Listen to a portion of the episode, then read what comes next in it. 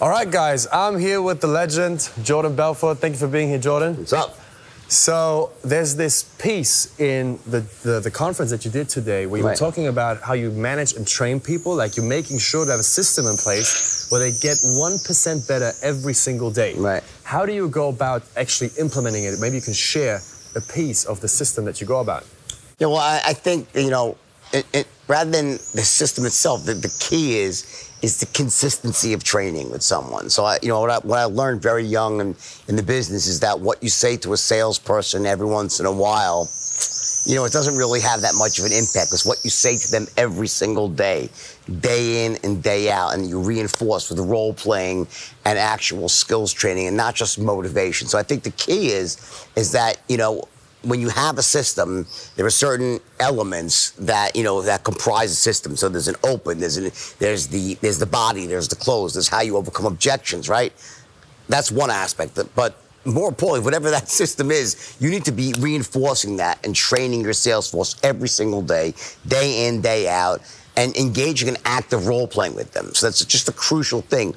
Otherwise, you know, you, you're, you're leaving it up to chance whether the people really are trained up to the level they should be at. And what I found is that salespeople that are trained well and motivated are the ones that do the best. And how fast do you get rid of people who just don't want to get 1% better every single day? Well, I mean, listen, you know, those people don't last very long in the sales force that I'm managing or if I'm advising people on.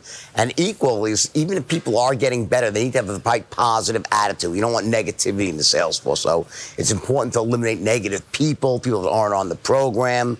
And I think people that that that don't want to improve on a daily basis end up very quickly self-selecting themselves out. They like when you have a really well-performing sales force, they drop out anyway. But you want to get rid of those people as quickly as possible. Yeah, so you always mention also you look for people who are sharp, on point, professionals, good attitude, who are in the repetition, who are resilient.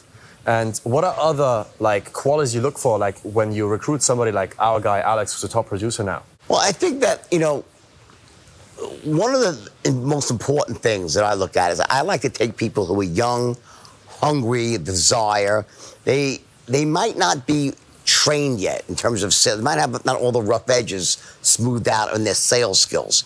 But that's easy to train those people up and to get them to the highest level. So I look for people who are young. Not, when I say young, that doesn't mean what age they're at. Young at heart, ready to learn, eager to embrace. They want to make a lot of money, and they're ready to listen. That's the things that I look for. The, the most important things. They're ready to listen. They're ready part of a team, and they're not, you know, closed-minded. I think they know it all. So when you find that type of person that's hungry to make money, that wants to learn, those are the best ones of all. Fantastic. Jordan, thank you very much. You got it, buddy.